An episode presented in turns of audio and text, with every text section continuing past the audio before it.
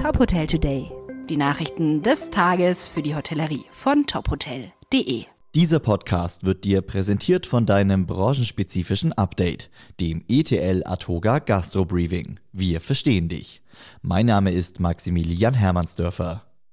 Bundestag und Bundesrat haben am Freitag Änderungen im Infektionsschutzgesetz beschlossen. Neben einer berufsbezogenen Impfpflicht für Beschäftigte im Gesundheitssektor hat sich die Politik auch auf schärfere regionale Maßnahmen geeinigt, mit Auswirkungen auf das Gastgewerbe.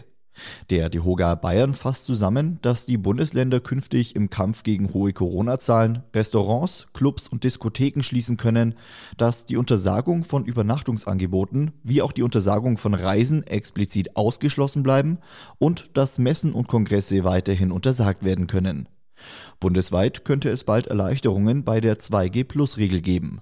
Morgen beraten die Gesundheitsminister der Länder über ein Ende der Corona-Testpflicht für dreimal Geimpfte. Das Hotelunternehmen Hyatt hat sieben neue Luxushotels und Ressorts in ganz Europa und im Nahen Osten präsentiert. Diese folgen zusätzlich zu 24 bereits bekannt gegebenen Standorten, unter anderem in den USA, Mexiko, Marokko, China und Thailand.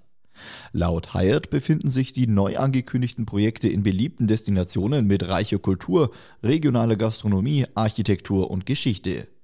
Geplant sind die Luxushotels in Griechenland, Sardinien, Madrid, Doha, Lanzarote und im Königreich Saudi-Arabien. Alle Hotels sollen bis spätestens 2025 eröffnet werden.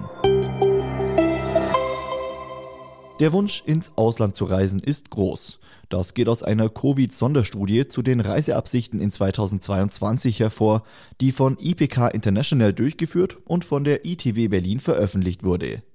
Demnach planen 80 Prozent der weltweit Befragten in den nächsten zwölf Monaten Reisen ins Ausland. Hoch im Kurs stehen dabei Sun- and Beach-Urlaube, aber auch Städtereisen sowie weiterhin naturorientierte Urlaubsarten.